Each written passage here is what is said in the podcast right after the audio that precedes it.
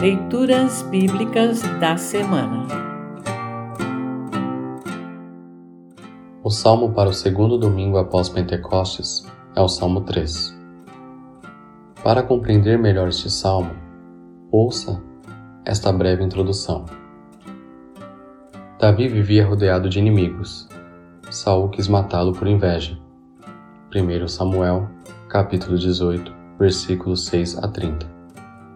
Os filisteus viam em Davi uma ameaça.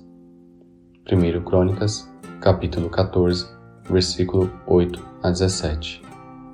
E seu próprio filho Absalão queria tomar o seu trono.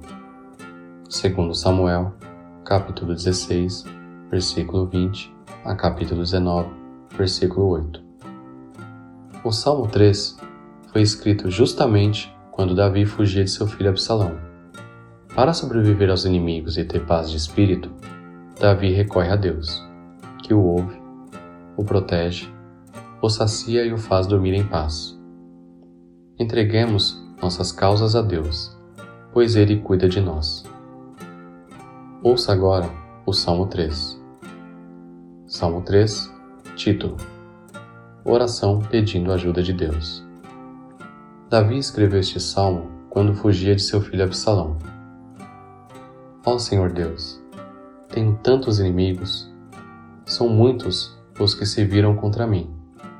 Eles conversam a meu respeito e dizem: Deus não ajudará, mas tu, ó Senhor, me proteges como um escudo.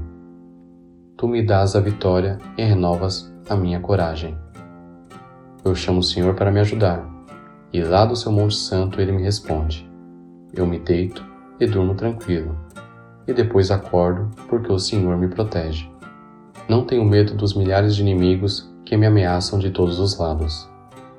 Venha ao Senhor. Salva-me, meu Deus. Tu atacas os meus inimigos. Tu humilhas os maus e acabas com o seu poder. És tu que dás a vitória.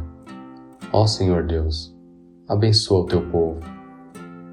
Assim termina o salmo para esta semana. Congregação Evangélica Luterana Redentor Congregar, Crescer e Servir.